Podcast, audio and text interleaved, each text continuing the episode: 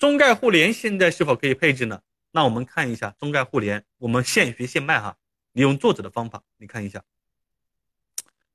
那你如果说你是以价值投资的话，你看一下它的公司的实际价值，现在的价格有没有低于它实际的价值？也就是说，看它便不便宜。如果说现在的价格对于它便宜，这个市场的极端的下跌造成的一种波动，就给你提供了什么？当价格大幅下跌的时候，给你提供了买入的机会。但在这里最难的点就是什么？你怎么估算公司的实际价值？这个公司的实际价值到底如何估算呢？于是于于是很多人就去研究财报，对吧？我告诉你哈，财报是一门很很很很这个是很数学的哈，或者很公式化的一种一种东西。你稍微对数学精通一点，去明白里面主要的一些关键的公式和术语啊，非常非常清楚。但是你要靠它来投资还是很难的。怎么样去估计这个估算一个公司呢？其实是很难很难。你看巴菲特研究一个公司，研究十几年，他才敢重仓去投入，对不对？那我们普通人能不能做到呢？其实还是很难的。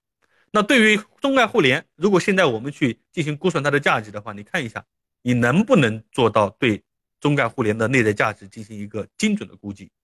我认为至少有一点可以改变：互联网的一个爆发式增长、高估值的这样的一个时代已经过去了，它的行业逻辑可能已经发生了变化了。甚至还有一种不确定性，它已经过了高增长，你不应该按照过去的互联网的思维来去估算公司的价值，而应该按照未来中概互联这样一些互联网企业他们的一个增长的预期，呃和行业的一个呃所处的现在的改变来去评估公司。所以，之所以中概互联跌得这么狠，其实呢一大部分原因，很多人就看到了中概互联的行业逻辑出现了问题，出现了转变。所以呢，不能够再用以前的方式来给它估值，但现在是否能够投呢？还是一句话，观点就是你现在对它的一个估值算一算，是不是低于它的价值？那最简单的一种方式，你就算一下，假设阿里、腾讯现在破产了，切算一下它的资产有多少？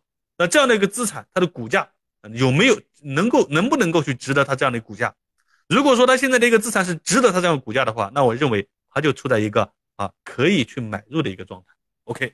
那目前情况，我算了一下阿里哈，阿里把它所有的资产全部变卖，是可以支撑它现在的股价的。像阿里，你是可以去买的。中概互联目前来讲的话，是从作者的一个估价方法来算的话，价值投资来算的话，是可以买的。但是，你是否能够做到真正的价值投资呢？真正的价值投资，你说长啊，可能五年八年觉得很长了，其实在作者的心目当中啊，是超过六十年的，超过六十年，好吧？好了，那我不多说了哈，这个我认为我做不到哈。所以我一般不碰这样的一个公司。